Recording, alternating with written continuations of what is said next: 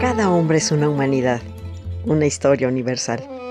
Y como la historia es maestra de vida, queremos que conozcas y saborees la historia por medio de refranes, datos curiosos, biografías, chimentitos, palabras raras y todo aquello que nos forma como personas. Tanto que contar es un espacio campechano y digerible en el que Nora Reyes Costilla los deleitará en breves cápsulas con su bella y argentina voz. Escúchame a través de la radio del Colmich, www.radiodelcolmich.com. Se van a enamorar.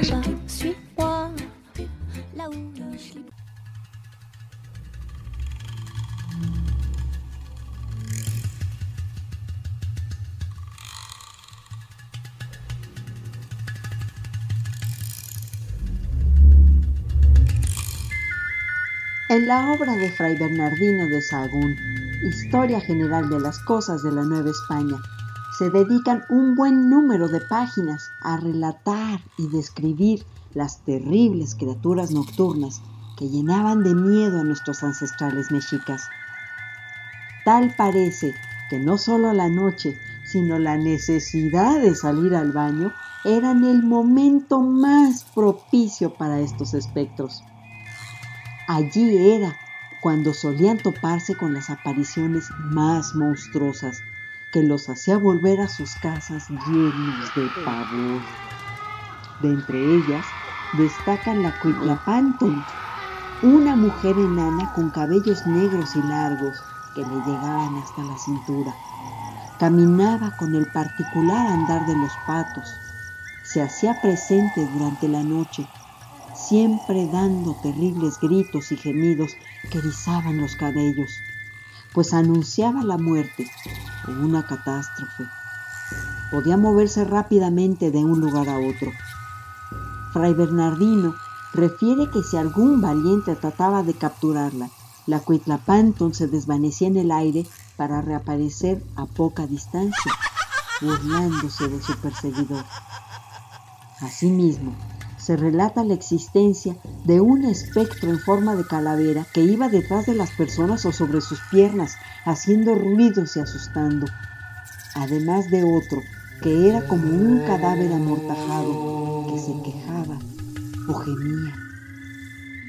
La ciudad de Valladolid, en la península de Yucatán, México, padeció la presencia de seres de otro mundo, extrañas y dantescas figuras que hacían ver su suerte a los lugareños, según contaban los viejos, allá por el año de 1560.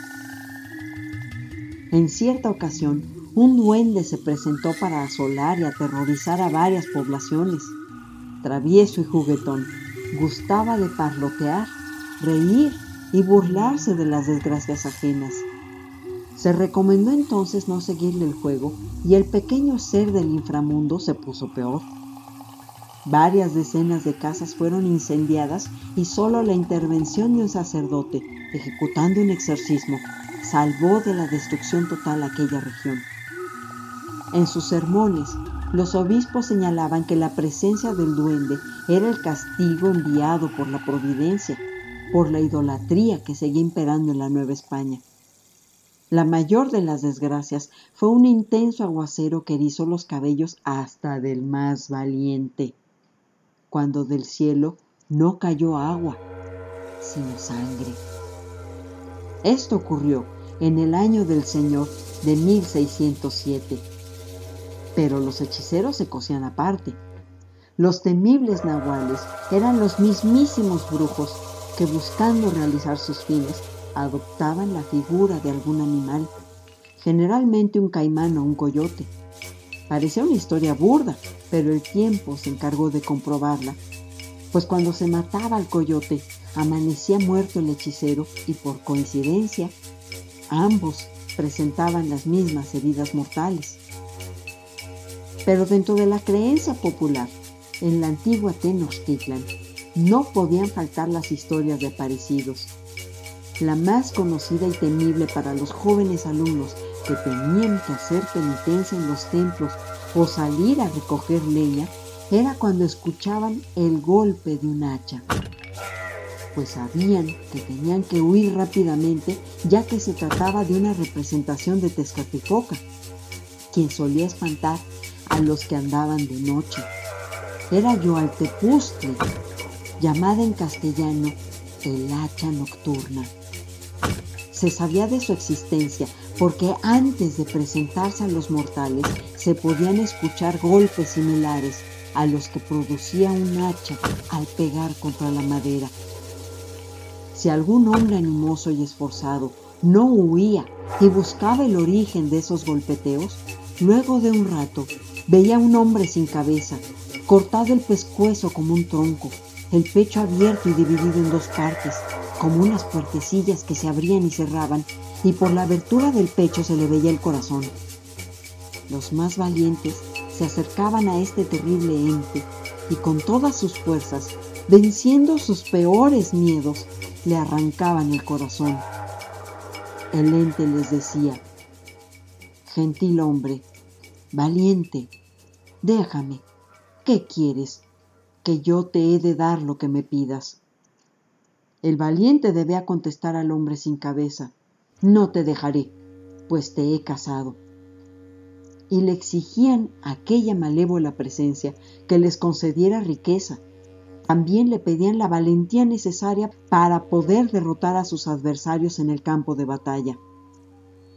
Inmediatamente, el aparecido le entregaba al hombre una espina que era señal de que le iría bien en la guerra y que le vendrían futuras riquezas y gozaría de buena suerte.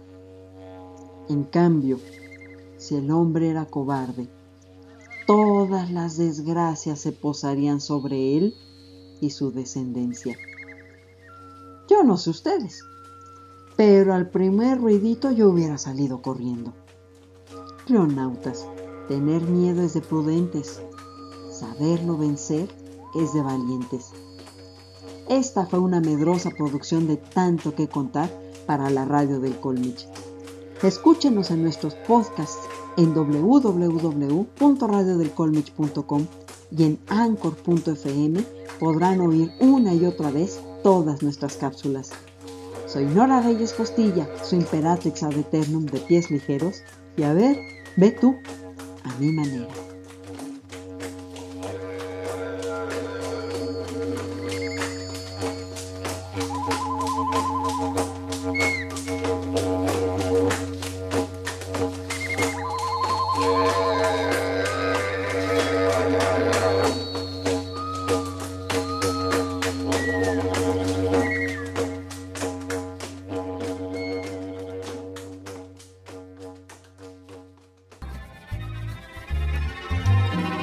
Esto fue Tanto, Tanto, que tanto, tanto.